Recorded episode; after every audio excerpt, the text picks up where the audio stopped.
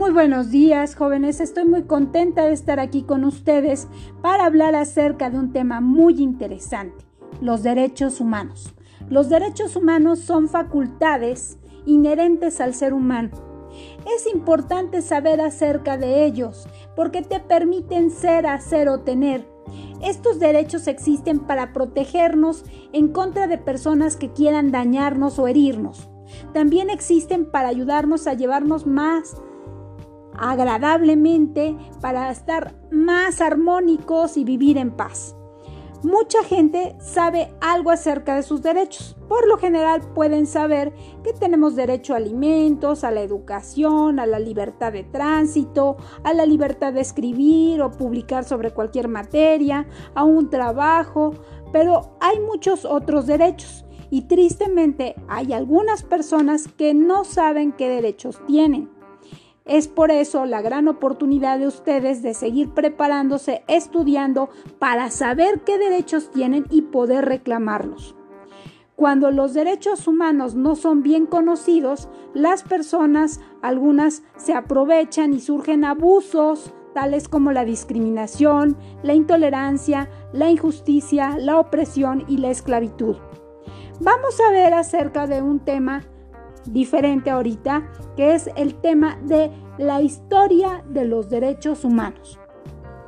Como antecedentes de los derechos humanos tenemos en 1776 surge la Declaración de Independencia de los Estados Unidos y este documento proclamaba el derecho a la vida, a la libertad y a la búsqueda de la felicidad. Otro documento interesante como antecedente de derechos humanos es la Declaración de los Derechos del Hombre y del Ciudadano en 1789, un documento de Francia que establece que todos los ciudadanos son iguales ante la ley. En 1948 surge la Declaración Universal de los Derechos Humanos, el primer documento que proclama los 30 derechos a los que todo ser humano tiene derecho. En 1945 surgen las Naciones Unidas, poco después del final de la Segunda Guerra Mundial.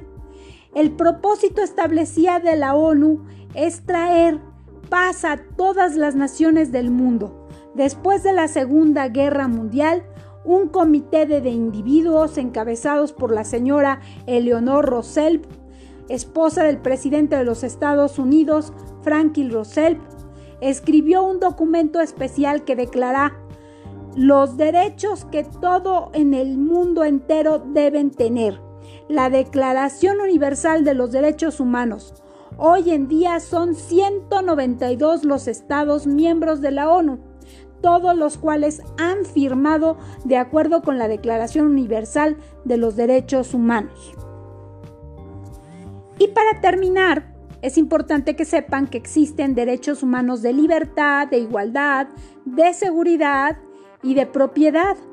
Estos derechos humanos también tenemos derechos sociales. Estos derechos sociales incluyen lo que es la vivienda, lo que es el derecho a la alimentación, al trabajo, a la educación, que son derechos que se reclaman en colectivo.